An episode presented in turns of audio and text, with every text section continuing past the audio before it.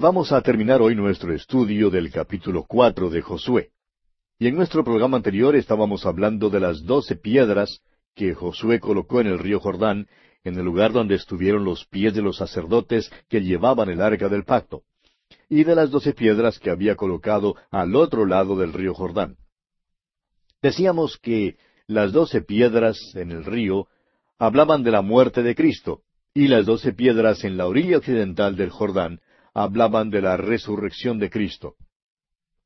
Quiere decir entonces que los hijos de Israel cruzaron el Jordán mediante la muerte y la resurrección de Cristo. Esas piedras, que podían ser vistas al otro lado del río, manifestaban el poder de Dios. Hablan de la gracia de Dios y el hecho de que hoy en día Cristo está a la diestra de Dios. Ahora, las doce piedras en el río fueron cubiertas por agua y no podían ser vistas por el pueblo. Pero Dios las vio y hablan de la ley, la cual nosotros no podemos guardar. Cristo murió por nosotros porque somos culpables delante de Dios. Las piedras hablan de las aguas de la muerte que pasaron por encima de él. Ahora el paso del Jordán, pues, no representa la muerte de los creyentes.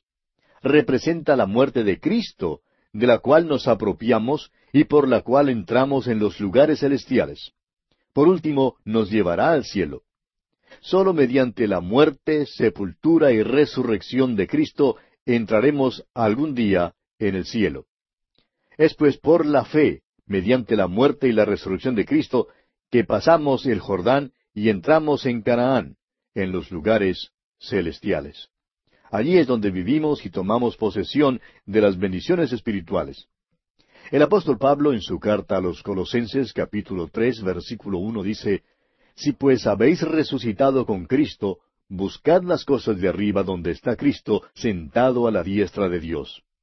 Y en su carta a los Efesios capítulo cuatro versículo uno, el apóstol Pablo dice, Yo pues, preso en el Señor, os ruego que andéis como es digno de la vocación con que fuisteis llamados este es un andar humilde, es un andar en la unidad del Espíritu.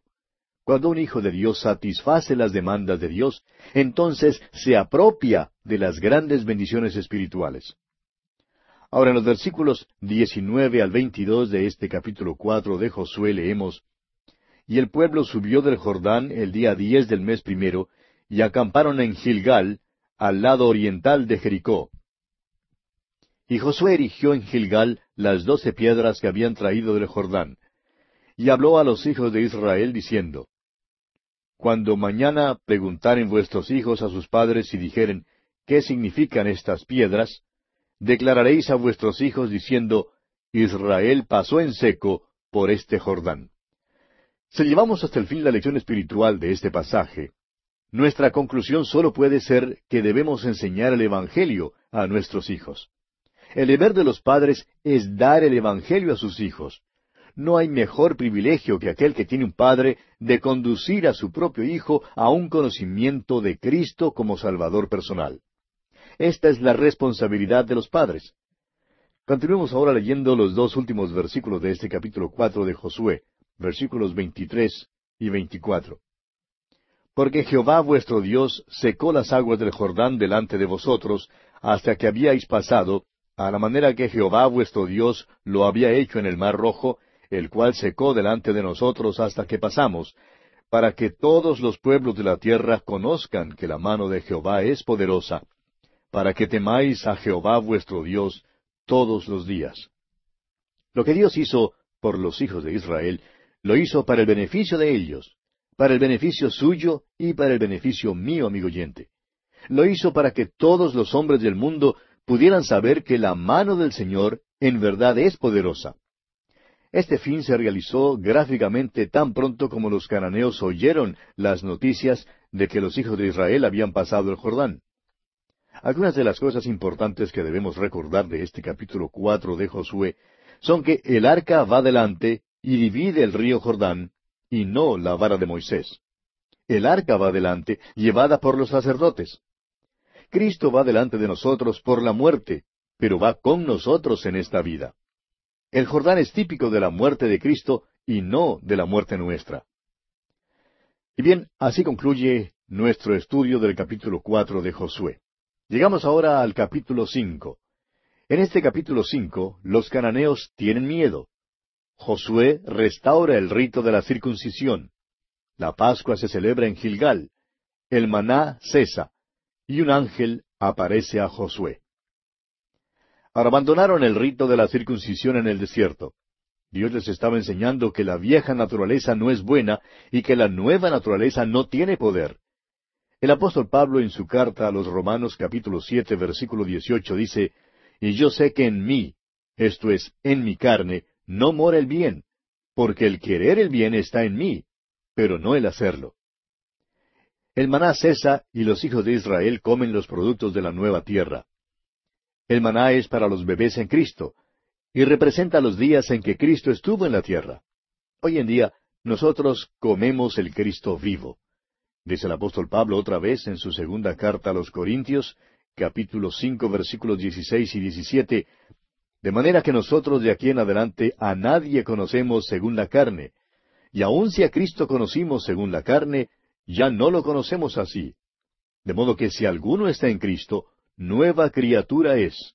Las cosas viejas pasaron, he aquí todas son hechas nuevas. Aprendemos en este capítulo cinco de Josué, versículos trece al quince, que Jesús es el príncipe de nuestra salvación. Dice el escritor a los Hebreos en el capítulo dos de su carta, versículo diez, porque convenía a aquel por cuya causa son todas las cosas, y por quien todas las cosas subsisten, que habiendo de llevar muchos hijos a la gloria, perfeccionase por aflicciones al autor de la salvación de ellos. Y más adelante en el capítulo doce de esa misma carta a los Hebreos, los primeros dos versículos dice, Por tanto, nosotros también, teniendo en derredor nuestro tan grande nube de testigos, despojémonos de todo peso y del pecado que nos asedia, y corramos con paciencia la carrera que tenemos por delante, puesto los ojos en Jesús, el autor y consumador de la fe, el cual por el gozo puesto delante de él sufrió la cruz, menospreciando el oprobio, y se sentó a la diestra del trono de Dios. Comencemos pues nuestro estudio de este capítulo cinco de Josué, considerando el terror que desciende sobre los amorreos. Leamos el primer versículo de este capítulo cinco. Cuando todos los reyes de los amorreos que estaban al otro lado del Jordán, al occidente, y todos los reyes de los cananeos que estaban cerca del mar, oyeron cómo Jehová había secado las aguas del Jordán delante de los hijos de Israel, hasta que hubieron pasado, desfalleció su corazón, y no hubo más aliento en ellos delante de los hijos de Israel. Debido a que el río Jordán estaba en su época de inundación anual, los amorreos y los cananeos no esperaban que los israelitas lo pasaran. Creían que iban a cruzarlo después de pasar la época de inundación. Creían que tenían más tiempo para prepararse para la batalla. Y por eso les cayó como un golpe duro descubrir que Dios les había ayudado a los israelitas a cruzar el Jordán. Continuemos ahora con los versículos dos hasta el cinco de este capítulo cinco de Josué. En aquel tiempo Jehová dijo a Josué, Hazte cuchillos afilados, y vuelve a circuncidar la segunda vez a los hijos de Israel. Y Josué se hizo cuchillos afilados, y circuncidó a los hijos de Israel en el collado de Aralot. Esta es la causa por la cual Josué los circuncidó. Todo el pueblo que había salido de Egipto, los varones, todos los hombres de guerra, habían muerto en el desierto, por el camino, después que salieron de Egipto pues todos los del pueblo que habían salido estaban circuncidados, mas todo el pueblo que había nacido en el desierto por el camino, después que hubieron salido de Egipto, no estaba circuncidado. La nación de Israel había descuidado la observación del rito de la circuncisión, la cual era el símbolo del pacto con Abraham. Usted recordará que en el pacto que Dios hizo con Abraham, dio la tierra de Canaán a Israel. Pero ellos habían abandonado este rito durante aquellos años de vagar a través del desierto. Continuemos leyendo ahora los versículos seis al nueve. Porque los hijos de Israel anduvieron por el desierto cuarenta años, hasta que todos los hombres de guerra que habían salido de Egipto fueron consumidos, por cuanto no obedecieron a la voz de Jehová, por lo cual Jehová les juró que no les dejaría ver la tierra de la cual Jehová había jurado a sus padres que nos la daría, tierra que fluye leche y miel. A los hijos de ellos que él había hecho suceder en su lugar, Josué los circuncidó, pues eran incircuncisos porque no habían sido circuncidados por el camino. Y cuando acabaron de circuncidar a toda la gente, se quedaron en el mismo lugar en el campamento hasta que sanaron. Y Jehová dijo a Josué, Hoy he quitado de vosotros el oprobio de Egipto, por lo cual el nombre de aquel lugar fue llamado Gilgal hasta hoy. Los hijos de Israel no habían guardado el rito de la circuncisión ni en espíritu ni en realidad, la cual era señal del pacto que Dios hizo con Abraham. Los israelitas habían caminado por cuarenta años en el desierto hasta cuando todos los hombres que habían salido de Egipto, los que eran hombres de guerra, habían muerto. El Señor les había dado hijos y fue a ellos a quienes Josué circuncidó. Ahora, suceder esto, Dios entonces quitó el oprobio de Egipto. Esta frase, el oprobio de Egipto, se refiere a la suspensión que hicieron los israelitas, o mejor, al incumplimiento por parte de los israelitas de este importantísimo rito de la circuncisión, que era precisamente la señal del pacto que Dios había hecho con Abraham. Por eso, el lugar donde Josué circuncidó a los israelitas fue llamado Gilgal, que viene del hebreo Galal, que significa quitar o robar. Bien, continuamos ahora leyendo el versículo diez de este capítulo cinco de Josué.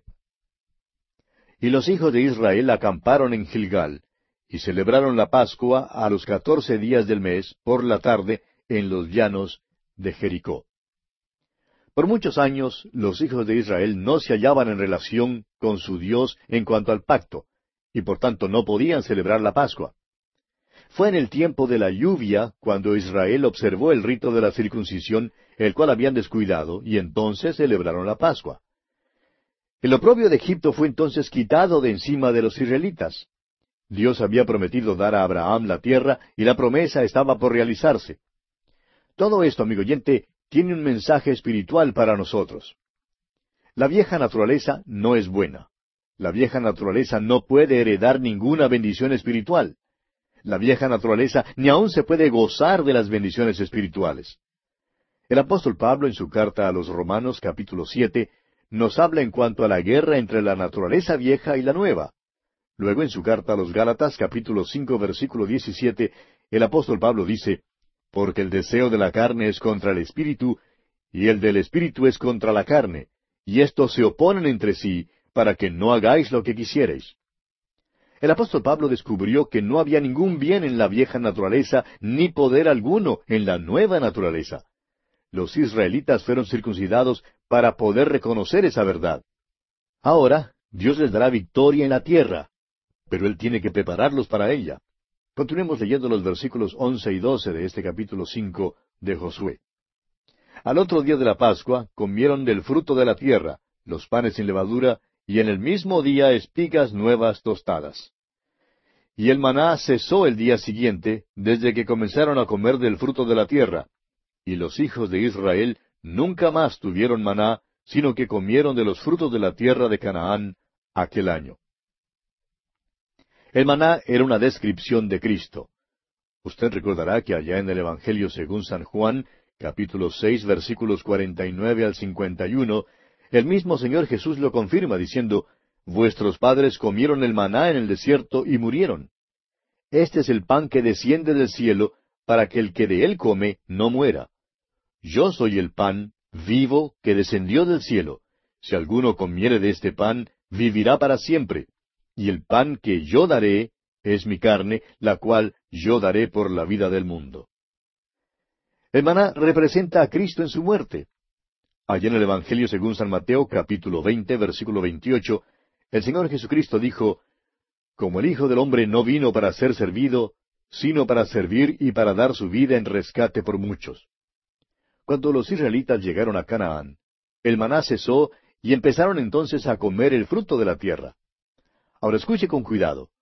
Muchos creyentes viven hoy en día de los testimonios. Siempre hay testimonios en los banquetes y sociales de la iglesia, los cuales son maravillosos y conmovedores. Sin embargo, los testimonios son principalmente para los inconversos, y los cristianos que viven de ellos están viviendo del maná. Si usted, amigo oyente, entra en Canaán y toma posesión de las bendiciones espirituales, tendrá que dejar de comer el maná y empezará a comer del fruto. Ahora, ¿sabe usted cuál es ese fruto? Es la palabra de Dios, todos los sesenta y seis libros, desde el Génesis hasta el Apocalipsis. Eso es lo que tratamos de servirle, amigo oyente, fruto. Sin embargo, hay muchos que no gustan de ese fruto. Los israelitas se quejaron de comer el maná, pero en verdad era una comida buena.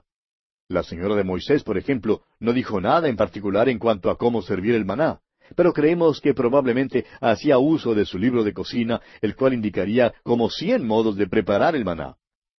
Amigo oyente, el fruto puede llegar a ser algo monótono, especialmente si ha estado comiendo del maná por mucho tiempo.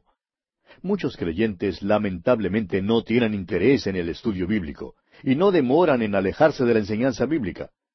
Muchos pastores de iglesias han sido profesores excelentes de la Biblia. Al enseñar ellos la palabra de Dios, el Señor ha bendecido inmensamente sus ministerios. Pero estos pastores han tenido que salir y mudarse a otros lugares de servicio. Y así como sucedió cuando Moisés subió al monte, los hermanos dicen, bueno, nuestro profesor de Biblia se nos ha ido, vamos a hacer un becerro de oro. Y entonces empiezan a bailar alrededor del becerro comienzan a tener los banquetes, instituyen nuevos métodos y programas y se alejan de la palabra de Dios. Amigo oyente, es posible que usted crea que el fruto no es tan bueno como el maná, pero Dios quiere que usted coma el fruto y que deje de comer el maná. Cuando Israel entró en la tierra prometida, Dios ya no les dio a comer el maná. Y si usted sigue viviendo del maná, amigo oyente, nunca crecerá. El maná le sostendrá en el desierto, pero si va a tomar posesión de las bendiciones espirituales en la tierra, tendrá que comer del fruto. Muchos de nosotros necesitamos realmente cambiar de dieta.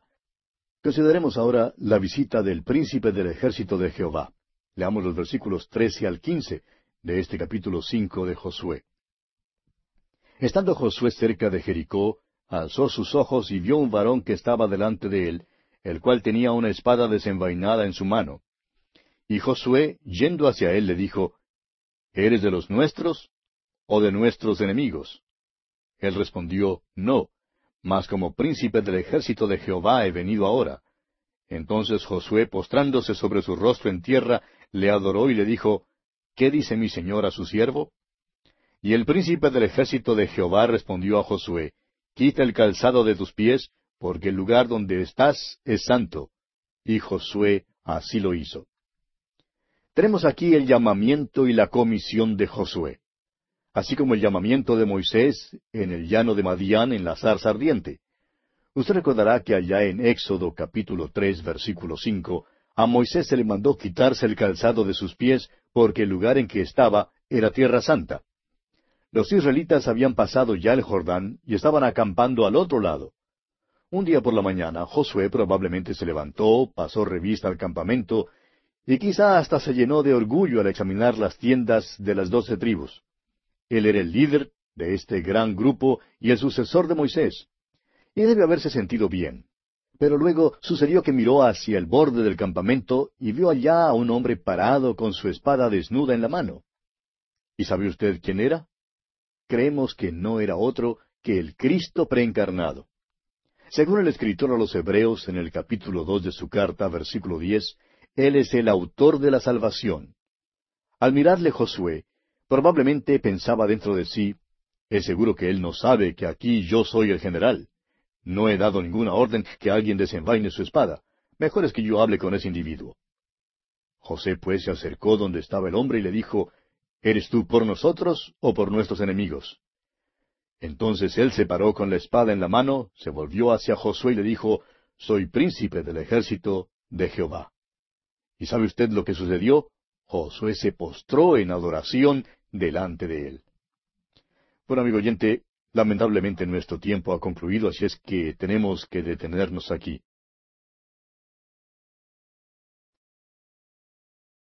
En nuestro programa anterior estábamos hablando de la visita divina, o sea, la visita del príncipe del ejército de Jehová. Y decíamos que en los últimos tres versículos del capítulo cinco de Josué, los versículos trece al quince, tenemos el llamamiento y la comisión de Josué, así como el llamamiento de Moisés en el llano de Madián en la zarza ardiente. Y recordamos que en el capítulo tres de Éxodo, versículo cinco, se le mandó a Moisés quitarse el calzado de sus pies, porque el lugar en que estaba era tierra santa. Ahora los israelitas habían pasado el Jordán y estaban acampando al otro lado del río. Suponemos que un día por la mañana Josué probablemente se levantó, pasó revista al campamento y quizá hasta se llenó de orgullo al examinar las tiendas de las doce tribus. Él es el líder de ese gran grupo y el sucesor de Moisés. Debe haberse sentido bastante bien. Luego sucedió que miró hacia el borde del campamento y vio allá parado a un hombre con su espada desnuda en la mano. ¿Y sabe usted, amigo oyente, quién era este hombre? Creemos que no era otro que el Cristo preencarnado. Según el escritor a los Hebreos en el capítulo dos de su carta, versículo diez, Él es el autor de la salvación, al mirarle Josué probablemente pensaba dentro de sí, es seguro que él no sabe que aquí yo soy el general y no he dado ninguna orden de que alguien desenvaine su espada. Mejor es que yo hable con ese individuo. José, pues, se acercó donde estaba el hombre y le dijo, ¿Eres tú por nosotros o por nuestros enemigos? Y entonces el varón se puso de pie con la espada en la mano, se volvió hacia Josué y le dijo, Soy el príncipe del ejército de Jehová. ¿Y sabe usted lo que sucedió? Josué se postró en adoración delante de él. Josué se dio cuenta que el cuartel general no estaba en su tienda. Descubrió que estaba ante el trono mismo de Dios. Era Dios quien estaba guiando a Israel. Josué recibiría sus órdenes del príncipe del ejército de Jehová. Está en la obligación entonces de obedecer al Señor. Un soldado tiene que obedecer a su capitán, el Estado Mayor y Josué se doblega y saluda al Estado Mayor. No vemos entonces ningún problema. Ahora, en el capítulo seis, cuando encontremos a Josué dando vueltas alrededor de la ciudad de Jericó, dio vueltas a la ciudad de Jericó por siete días consecutivos. A muchos les parece una cosa insensata lo que hacía. Si usted le hubiera detenido al sexto día para decirle, mire mi general Josué, lo que hace es cosa necia, ¿por qué lo hace? ¿Por qué no deja de dar vueltas alrededor de la ciudad? De seguro que él le habría respondido, No soy yo el encargado aquí. Recibo mis órdenes de otro. Otro me está mandando y yo soy simplemente soldado raso de la última fila. No me toca a mí oponerme a las órdenes de mi capitán. Hago esto porque él me ha mandado hacerlo. Y como usted sabe, un soldado raso no manda al comandante. Si hace eso, pronto se hallará en el calabozo militar. Pasemos pues a este capítulo seis de Josué. En este capítulo vemos que la ciudad de Jericó se encierra y Dios instruye cómo sitiarla. Se rodea la ciudad, los muros caen. Raab la ramera es salvada y se maldice a quien trate de reconstruir la ciudad de Jericó. Los israelitas ya han pasado el Jordán y han entrado en la tierra de Canaán. Pasaron el Jordán de una manera muy extraordinaria. Los sacerdotes llevaron el arca a la orilla del río. Los pies se le mojaron y las aguas se separaron. Este fue un milagro más notable que el de cruzar el Mar Rojo, si es que se puede poner los milagros en una clase de eh, notable, más notable y mucho más notable. En el verano, el río Jordán es una corriente apacible, pero en el invierno llega a ser un océano poderoso. Es un río peligroso en la época de inundación. Los israelitas pasaron por la muerte, sepultura y resurrección del Señor Jesucristo cuando pasaron el Jordán. Luego se nos dice que dos cosas sucedieron. Doce piedras, una por cada tribu, fueron tomadas del Jordán y levantadas en la orilla occidental. Estas piedras hablan de la resurrección de Cristo. Se constituyeron en monumento.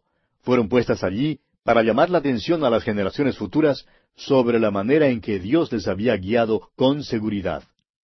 Luego, doce piedras, una por cada tribu, fueron puestas en el Jordán, y estas piedras hablan de la muerte de Cristo. Estas piedras fueron puestas en las aguas de la muerte. El arca, que habla de Cristo, pasó el Jordán. Los israelitas podían pasar porque fueron guiados por el Señor. Él es el príncipe de nuestra salvación. Ha pasado el Jordán y así nos guía al lugar de bendición espiritual en los lugares celestiales. Las piedras conmemorativas dentro del río hablan de la muerte de Cristo por los pecados suyos y por los míos, amigo oyente. Ahora, las piedras puestas en la orilla del Jordán hablan de su resurrección.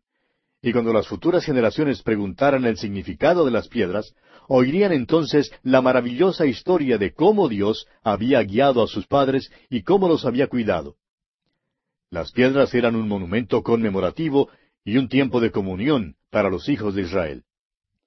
Nosotros también tenemos un monumento conmemorativo y una comunión. Lo llamamos la Cena del Señor. Y nos reunimos alrededor de la Cena del Señor, alrededor de la mesa del Señor. Y el pan y el vino hablan del cuerpo y de la sangre de Cristo. Él bajó por las aguas de la muerte y de juicio por usted y por mí, amigo oyente. Pero subió del sepulcro mediante una resurrección poderosa. Es mediante su muerte y su resurrección, amigo oyente, que entramos en la bendición espiritual. Y luego, por último, entraremos en el mismo cielo.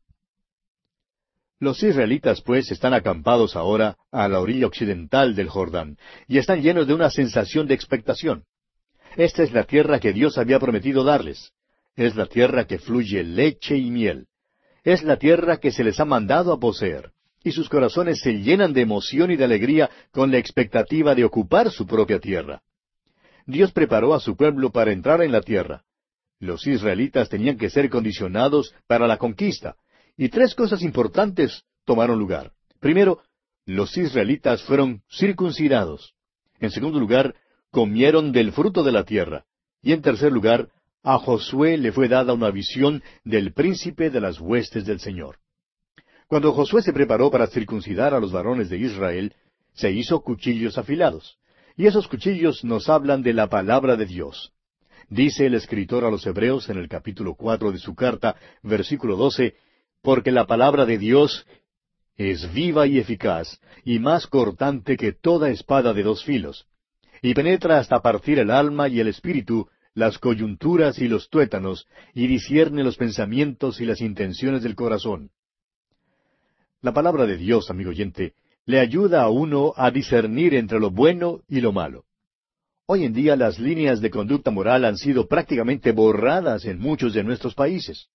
Y lo que necesitamos es volver a la moralidad bíblica, porque no puede haber bendición alguna para ninguna nación ni para ningún pueblo, sino hasta cuando vuelvan a la palabra de Dios. Por tanto, es necesario usar los cuchillos afilados. El rito de la circuncisión era la señal del pacto que Dios hizo con Abraham. Una parte de ese pacto prometía la tierra a Israel. Ahora, a los israelitas les fue dado el fruto de la tierra para comer. Y el fruto es simbólico de la palabra de Dios. Debían dejar de comer el maná. El maná era una comida provocativa, amigo oyente, y cuánto les gusta a los hermanos ir de una conferencia de profecía a otra. Y sabemos que hay muchos hermanos que tienen más interés en el libro de Apocalipsis que lo que tienen en la epístola a los romanos, por ejemplo. Hay muchos que irán lejos para escuchar un mensaje en cuanto al caballo amarillo del Apocalipsis, pero que ni siquiera cruzan la calle para escuchar un mensaje de la epístola a los romanos. El doctor A. G. Gabelain dijo una vez, usted se dará cuenta que muchos hermanos tienen más interés en el anticristo que lo que tienen en Cristo. Lo que a estos hermanos les gusta es el maná. Pero lo que necesitan, amigo oyente, es salir del desierto y comer el fruto de la tierra. Necesitan ir a través de la Biblia y enterarse de lo que ella contiene. Una cosa es decir que se cree en la Biblia, y otra cosa muy distinta es estudiarla. Por último, amigo oyente, a Josué le fue dada una visión del príncipe del ejército de Jehová. Y Josué se dio cuenta que estaría recibiendo sus órdenes del Señor. Los israelitas ya están condicionados para la conquista y listos para entrar a habitar la tierra. En este capítulo seis de Josué tenemos la caída de Jericó. Josué usó ciertas tácticas para lograr sus fines, y es importante que veamos lo que Josué hizo.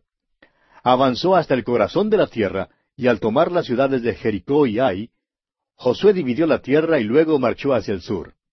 Luego Josué se equivocó al hacer un pacto con los Gabaonitas. Dios expresamente le mandó que no hiciera ningún pacto con los cananeos.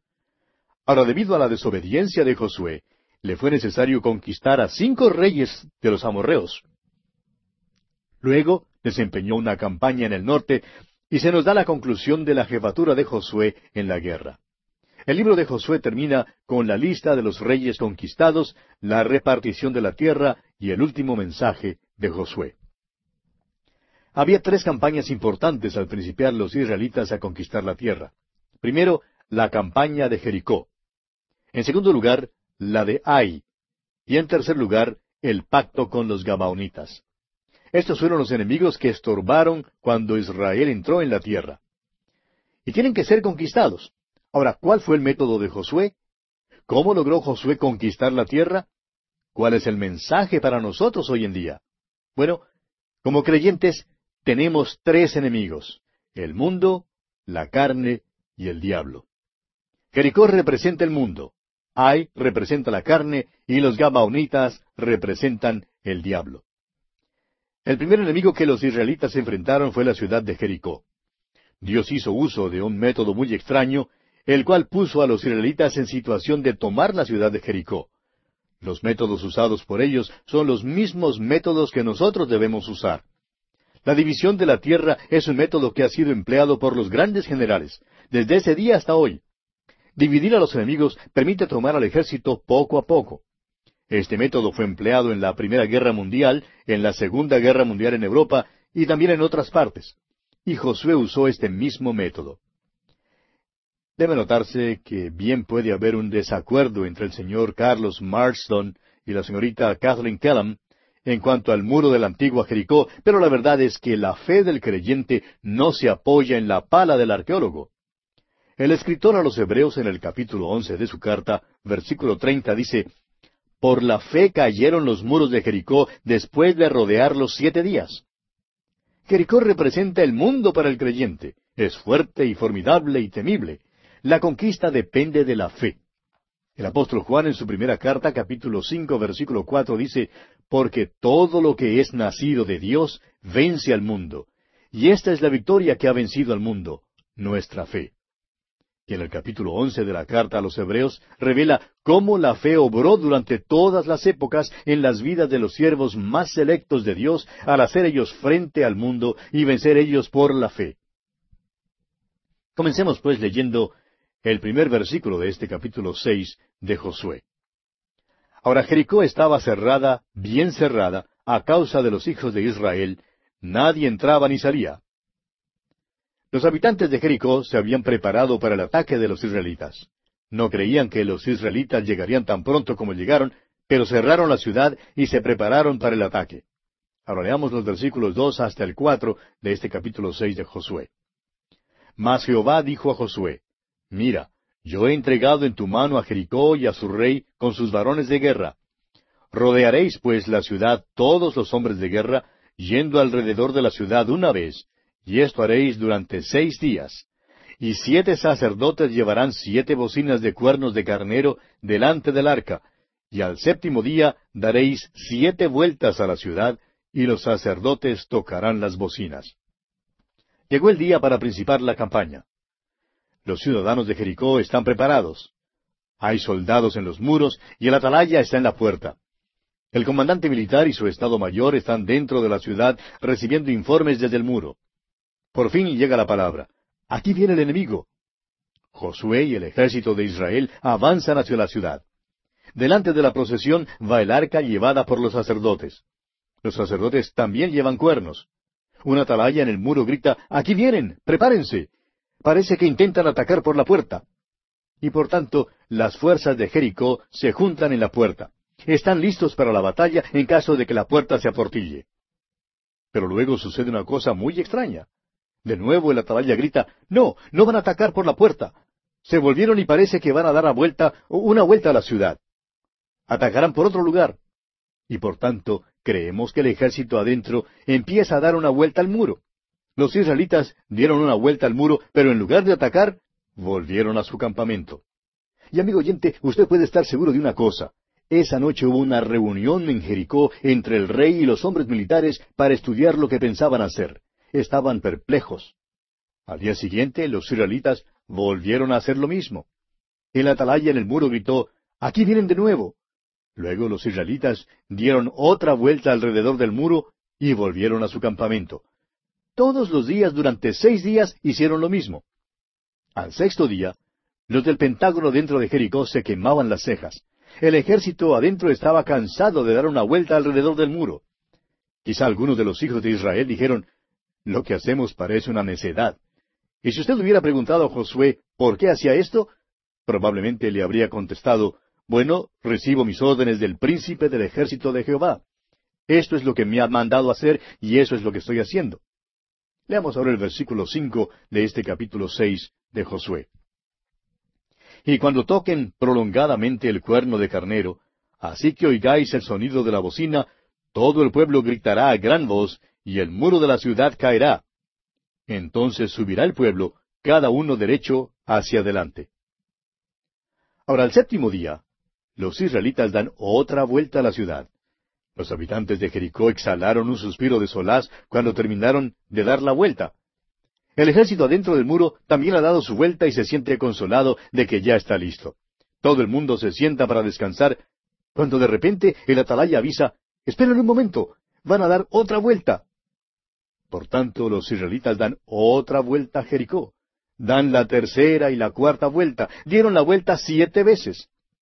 Luego los sacerdotes tocaron las bocinas y los muros de Jericó cayeron.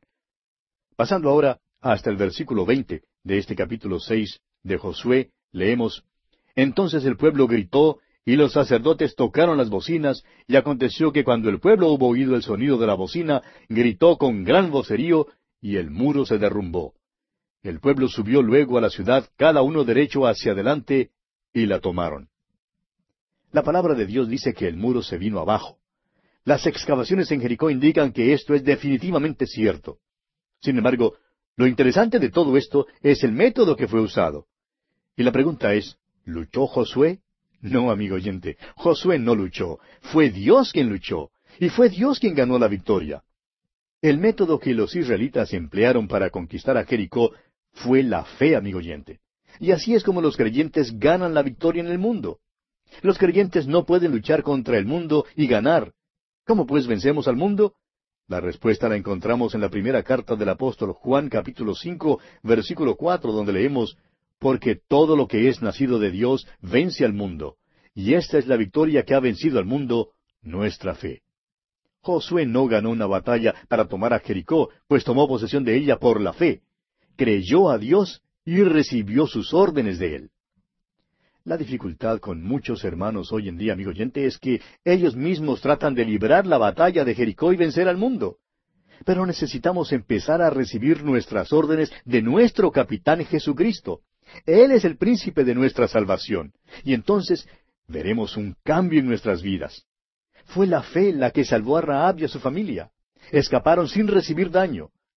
Josué también pronunció una maldición sobre cualquiera que tratara de reconstruir la ciudad de Jericó. Más adelante, en el primer libro de los Reyes, capítulo 16, encontramos que la ciudad fue reconstruida y una maldición vino sobre el hombre y sobre su hijo que la reconstruyeron. La maldición contra el constructor de Jericó no fue dada para prohibir la habitación del sitio, sino para prohibir otra fortificación de la ciudad. Y bien, amigo oyente, así concluye nuestro estudio del capítulo seis de Josué. Dios mediante, en nuestro próximo programa comenzaremos a estudiar el capítulo siete y veremos cómo los israelitas son derrotados en Ai. Josué se queja y Dios le instruye en cuanto a lo que debe hacer. Acán confiesa su pecado y él junto con todo lo que tenía son destruidos en el valle de Acor. Esto es pues lo que nos espera en nuestro recorrido por el capítulo siete de este libro de Josué.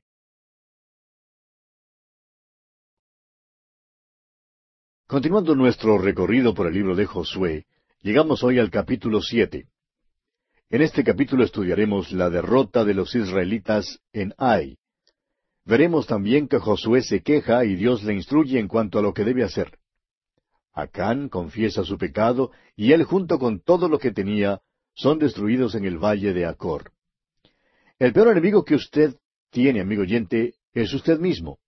Él vive en la misma piel con usted usa la misma mente que usted usa para pensar sus pensamientos destructivos. Usa las mismas manos suyas para hacer sus propios hechos y este enemigo le puede causar más daño que cualquier otro. Él es el obstáculo más grande que usted tiene en su vida cristiana diaria. Ahora, hay dos factores que hacen que el tratar con este enemigo sea doblemente difícil. En primer lugar, no estamos dispuestos a reconocerlo e identificarlo. Tenemos recelo de nombrarlo como enemigo. El hecho es que a la mayoría de nosotros nos gusta este enemigo. El segundo problema es que Él está dentro de nosotros. Si solo saliera Él para luchar como un hombre, sería diferente, pero no saldrá. No es que sea cobarde, sino que le es más fácil luchar desde su posición interna, desde adentro. Naciones, ciudades e individuos han sido destruidos por el enemigo de adentro. Encontramos en la historia antigua una narración auténtica que por mucho tiempo fue clasificada dentro de la mitología de que la ciudad de Troya resistió a los griegos por unos diez largos y fastidiosos años. Por fin los griegos se fueron navegando y dejaron un caballo hecho de madera. Los ciudadanos de Troya trajeron ese caballo hecho de madera dentro de sus puertas, y esto fue precisamente lo que causó la ruina y la destrucción de Troya. Porque había soldados griegos dentro del caballo. Al quitar nosotros nuestra mirada de las cosas de los antiguos campos de batalla y fijarla en los campos de la guerra espiritual, enseguida hallamos mucha evidencia de que las iglesias son destruidas desde adentro y no por las fuerzas de afuera. El Señor Jesucristo, al escribir a las siete iglesias de Asia Menor, les dio ciertas amonestaciones. Sin embargo, ninguna de las iglesias recibió una amonestación en cuanto al enemigo de afuera. Él dijo allá en Apocalipsis capítulo dos, versículos catorce y quince, mantienes ahí a algunos que sostienen la doctrina de Balaam. Así tú también mantienes algunos que sostienen la doctrina de los Nicolaitas, según la Biblia de Jerusalén. Y luego en el versículo veinte de este mismo capítulo dos de Apocalipsis dice, Pero tengo unas pocas cosas contra ti, que toleras que esa mujer Jezabel, que se dice profetiza, enseñe y seduzca a mis siervos a fornicar y a comer cosas sacrificadas a los ídolos. En realidad Cristo dijo a estas iglesias, vosotros tenéis algo adentro que resultará en vuestra propia destrucción. La deslealtad y la infidelidad en la iglesia hoy en día, amigo oyente, dañan la causa de Dios más que cualquier enemigo que esté afuera. Al diablo solo le es posible dañar nuestras iglesias desde adentro y no desde afuera. Luego es posible que un individuo sea también destruido desde adentro. Alejandro Magno probablemente fue el genio militar más grande que jamás haya marchado, encabezando sus ejércitos a través de las páginas de la historia. Nunca ha habido alguien como él. Antes de llegar a la edad de treinta y cinco años, había ya conquistado el mundo conocido. Sin embargo, murió siendo un borracho. Fíjese usted, había conquistado al mundo, pero no le fue posible conquistar a Alejandro Magno mismo. Había un enemigo adentro, el cual lo destruyó totalmente. La única batalla que los hijos de Israel perdieron al tomar posesión de la tierra prometida fue una batalla en la cual la derrota vino no desde afuera, sino desde adentro. Cuando los israelitas entraron en la tierra prometida, no había muchos enemigos, sino tres notables y sobresalientes enemigos que les estorbaban. Esos tres enemigos prefiguran los tres enemigos que la cristiandad tiene hoy en día. Ahora considere usted a Israel y a sus enemigos, los cuales eran Jericó, Ai y los Gabaonitas. Los tres enemigos de Israel evitaron que los israelitas disfrutaran y tomaran posesión de la tierra prometida. La tierra estaba allí. Dios les había dicho que era de ellos. Dios les había dado el título de propiedad cuando dijo a Josué allá en el capítulo uno de este libro, versículo tres, Os doy todo lugar que sea hollado por la planta de vuestros pies, según declaré a Moisés. Dios trataba de decirles, es vuestra, entrad, tomad posesión de ella y disfrutad de lo que tomáis. ¿Qué lección es esa hoy en día para nosotros, amigo oyente? A este pueblo le fue dada una tierra que tenía como setecientos setenta y siete mil kilómetros cuadrados, y aun en sus tiempos mejores, solamente ocuparon unos setenta y siete mil kilómetros cuadrados. A los cristianos les ha sido dada toda bendición espiritual. Pero ¿de cuántas de estas bendiciones, hermano que me escucha, disfruta usted hoy en día? ¿Cuántas realmente son suyas? Usted tiene derecho a ellas, tiene el título de propiedad de ellas. Pero ¿Ha tomado usted posesión de ellas y está usted disfrutando de estas bendiciones como Él anhelaba que usted disfrutara de ellas? Piensa en los muchos cristianos que son bendecidos con toda bendición espiritual y sin embargo viven como si fueran pobres espiritualmente. Ninguna de estas bendiciones espirituales está ya en nuestra posesión para disfrutarlas. Dios nos las ha designado. Pero si las vamos a disfrutar, amigo oyente, hay batallas que tenemos que librar y victorias que tenemos que ganar. El hecho es que la epístola a los Efesios termina con el ruido de choque de armadura y el sonido de batalla y con el llamamiento a vestirnos de toda la armadura de Dios. Ahora aquí en el capítulo siete de Josué y también en el capítulo ocho, la derrota y la victoria en Ai representan la carne en el creyente. El pecado de Acán fue el pecado de Israel. Ahora los pasos en los pecados de la carne son, según el versículo 21 de este capítulo siete, primero, vi, o sea, el paso físico. En segundo lugar, codicié, o sea, el paso mental. Y por último, tomé, o sea, el paso volitivo o voluntario. Y no puede haber ninguna liberación, amigo oyente, sino hasta cuando el pecado sea juzgado en la vida de un creyente. Comencemos, pues, nuestro estudio de este capítulo siete de Josué, considerando el pecado de Acán, la ira del Señor, y la consecuente derrota de Israel en Ai. Leamos el primer versículo de este capítulo siete de Josué. Pero los hijos de Israel cometieron una prevaricación en cuanto al anatema, porque Acán, hijo de Carmi, hijo de Sabdi, hijo de Sera, de la tribu de Judá, tomó del anatema, y la ira de Jehová se encendió contra los hijos de Israel. Este versículo nos dice que los hijos de Israel cometieron una prevaricación, pero fue solo un hombre, Acán el que cometió el pecado. Sin embargo, la nación entera se vio afectada y tuvo que sufrir a causa de lo que Acán había hecho. Esto es interesante porque muchos se paran afuera y critican a la iglesia. Hablan en cuanto al fracaso de la iglesia y en cuanto a su apostasía. Yo mismo la critico un poco. Pero, amigo oyente, hablar acerca de la iglesia como miembro es una cosa, pero quedarse parado allá afuera sin hacer nada es otra cosa. Si la iglesia está fallando, y si se encuentra en una condición de apostasía, y a la verdad se encuentra en tal condición, entonces, amigo oyente, usted y yo estamos implicados con ella siendo miembros de la iglesia. Si un miembro sufre, entonces todos sufren. Como dice el apóstol Pablo en su primera carta a los Corintios, capítulo 12, versículo 26, dice el apóstol, de manera que si un miembro padece, todos los miembros se duelen con él, y si un miembro recibe honra, todos los miembros con él se gozan. Volviendo ahora al capítulo siete de Josué, leamos los versículos dos y tres. Después Josué envió hombres desde Jericó a Ai, que estaba junto a Betavén, hacia el oriente de Betel, y les habló diciendo, Subid y reconoced la tierra. Y ellos subieron y reconocieron a Ai. Y volviendo a Josué, le dijeron, No suba todo el pueblo, sino suban como dos mil o tres mil hombres, y tomarán a Ai. No fatigues a todo el pueblo yendo allí, porque son pocos. Ai representa la carne. Algunos hermanos están rodeando a Jericó tocando las bocinas. Hablan de que son hermanos separados, pero son muy negativos cuando declaran que nosotros no hacemos esto ni hacemos aquello. El hecho es que se despojan de todo.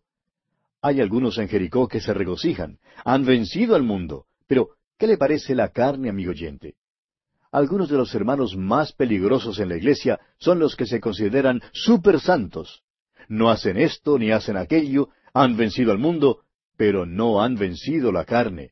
Allí es donde están derrotados. Algunos de ellos son los más malas lenguas y hacen las cosas más sucias que se puede imaginar.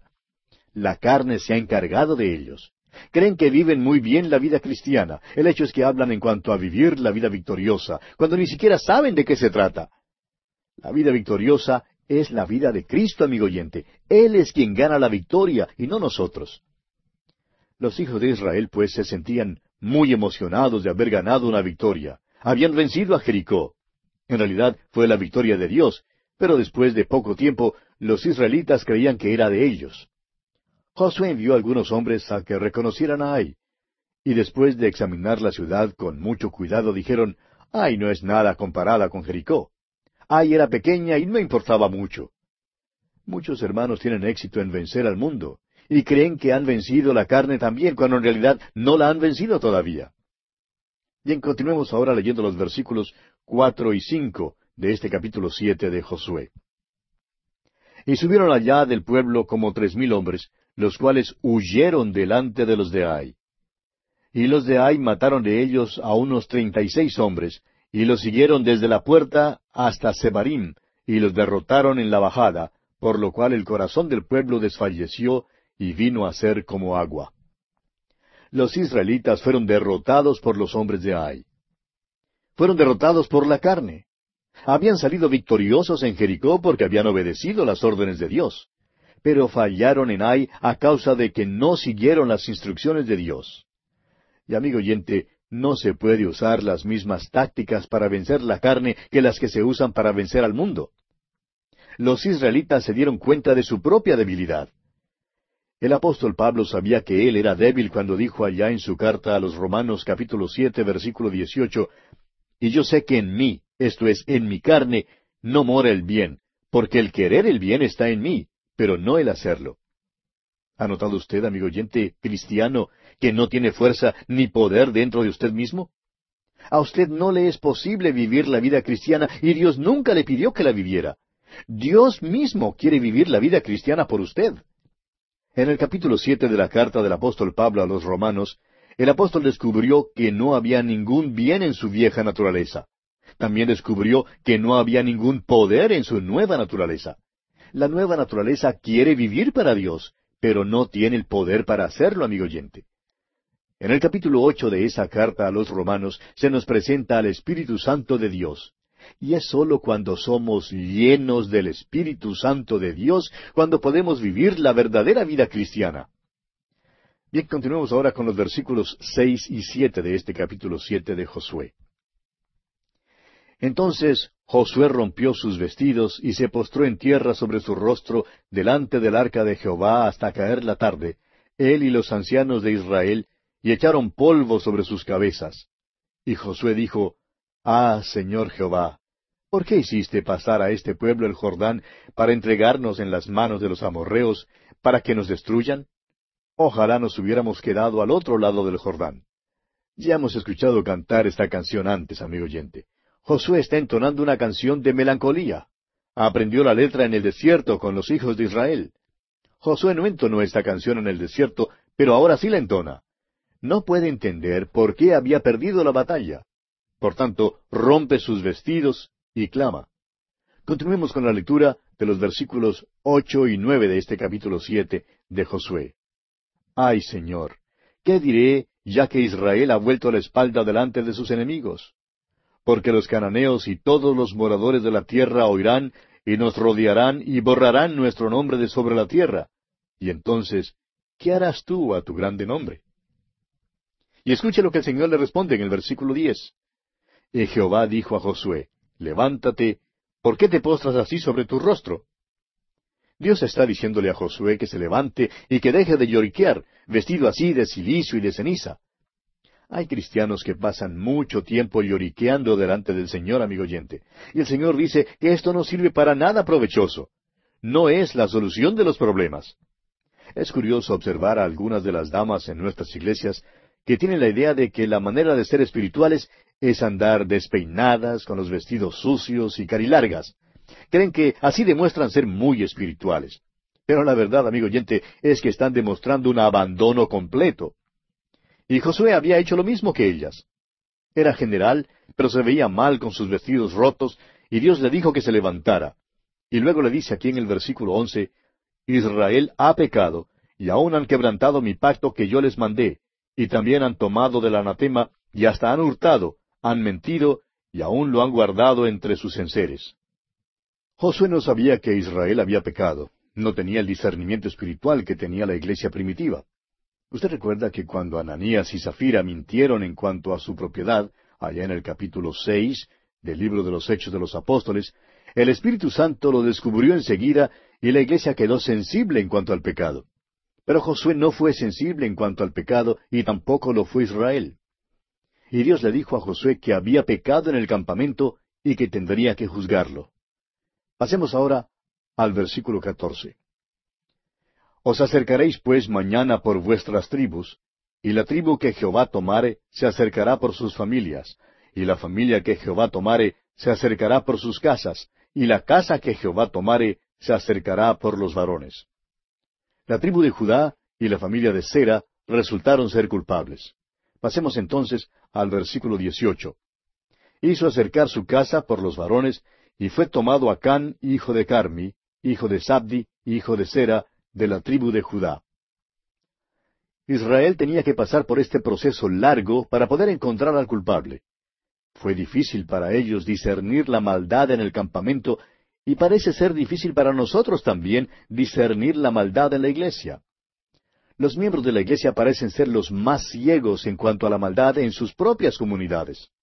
Pueden muy bien ver la maldad allá en el club nocturno o en la cantina de la esquina o en algún político. Pero no les es posible ver el pecado en su familia ni en la iglesia. Cuán trágico es eso, amigo oyente. Continuemos ahora con los versículos 19 al 21 de este capítulo 7 de Josué. Entonces Josué dijo a Acán, Hijo mío, da gloria a Jehová el Dios de Israel, y dale alabanza, y declárame ahora lo que has hecho, no me lo encubras. Y Acán respondió a Josué diciendo, Verdaderamente yo he pecado contra Jehová el Dios de Israel, y así y así he hecho. Pues vi entre los despojos un manto babilónico muy bueno, y doscientos ciclos de plata, y un lingote de oro de peso de cincuenta ciclos, lo cual codicié y tomé. Y he aquí que está escondido bajo tierra, en medio de mi tienda, y el dinero debajo de ello. Fíjese usted en los pasos del pecado de Acán. Vio, codició y tomó. Estos son los pasos del pecado de la carne. El chisme, la crítica, la envidia y los celos, todos son pecados de la carne. Causan contiendas y dificultades. Vamos a considerar la crítica, por ejemplo. Vigoriza al yo, llama la atención hacia uno mismo, hace que usted se vea mejor que la persona a quien está criticando. Es por eso que a veces el miembro de la junta directiva de la iglesia critica al pastor, porque hace que él, miembro de la junta directiva, se vea mejor que el pastor. El viejo pecado de la carne ve, codicia y luego toma. Ahora, ¿qué hizo Acán cuando Josué le pidió confesar su maldad? Bueno, confesó su pecado. Para poder vencer la carne, amigo oyente, el creyente tiene que confesar su pecado. Si el pecado no se juzga, no puede haber ninguna comunión con Dios. Ahora, ¿cómo puede usted tener comunión con Dios? ¿Cómo puede tener poder en su vida? El apóstol Juan en su primera carta, capítulo uno, versículos cinco y seis, nos dice, Este es el mensaje que hemos oído de él y os anunciamos. Dios es luz y no hay ningunas tinieblas en él. Si decimos que tenemos comunión con Él y andamos en tinieblas, mentimos y no practicamos la verdad. Amigo oyente, usted no engaña a nadie cuando dice que tiene comunión con Dios, pero vive en pecado. Escuche lo que dice el apóstol Juan en su primera carta, capítulo uno, ahora en los versículos siete y ocho. Dice Juan, Pero si andamos en luz, como Él está en luz, tenemos comunión unos con otros, y la sangre de Jesucristo su Hijo nos limpia de todo pecado. Si decimos que no tenemos pecado, nos engañamos a nosotros mismos y la verdad no está en nosotros. Amigo oyente, usted no puede traer a Dios al nivel suyo, y tampoco puede levantarse usted hasta el nivel de Dios. Por tanto, tiene que mantener abierta la línea de comunicación entre usted y Dios. Y la única manera en que usted puede hacer eso es confesando su pecado. Dice el apóstol Juan en esa primera epístola capítulo uno versículo nueve, si confesamos nuestros pecados, Él es fiel y justo para perdonar nuestros pecados y limpiarnos de toda maldad. Usted, amigo oyente, vence al mundo por la fe. Usted vence a la carne confesando el pecado, manteniendo la comunión con Dios y siendo lleno del Espíritu Santo. La palabra de Dios afirma que si usted dice que no ha pecado, es mentiroso. Todo ser humano ha pecado. ¿Qué le parece el pecado a usted, amigo oyente? Usted debe confesarlo. Ahora, ¿cómo se hace eso? Pues indicando claramente a Dios lo que ha hecho, así como Acán indicó claramente a Josué lo que él había hecho. Cuéntele a Dios todo lo que tiene en su corazón. Mejor es que se lo cuente todo porque Él ya sabe lo que usted ha hecho de cualquier manera. Alguien contaba una vez que un grupito de hermanos de una junta misionera se reunía todos los sábados por la mañana. Siempre terminaban su reunión con una oración. El presidente de la Junta era un buen médico y cuando oraba siempre decía, Señor, y si en algo te hemos faltado, perdónanos eso. uno de los miembros de la Junta se cansó de escucharle orar así semana tras semana. Y fue entonces a verle en su consultorio y le dijo, Cuando usted ora, siempre dice, y si en algo te hemos faltado. ¿Acaso es que no sabe si ha pecado o no? Bueno, contestó el médico, me imagino que sí lo sé. Entonces el otro miembro de la Junta le dijo, Bueno, imagínese entonces cuál es su pecado. Y sabe usted, amigo oyente, que la próxima vez que oró el médico se imaginó cuál era su falta y dio en el clavo por primera vez. Es asombroso, amigo oyente, cómo nos gusta andar por las ramas en nuestra oración. Vaya a Dios y cuénteselo todo en cuanto a su pecado. Sin la confesión no puede haber ningún gozo ni poder en su vida. No habrá victoria sino hasta cuando confiese su pecado. Y bien, amigo oyente, nuestro tiempo se ha agotado por esta ocasión, así es que tenemos que detenernos. Terminaremos nuestro estudio de este capítulo siete de Josué en nuestro próximo programa.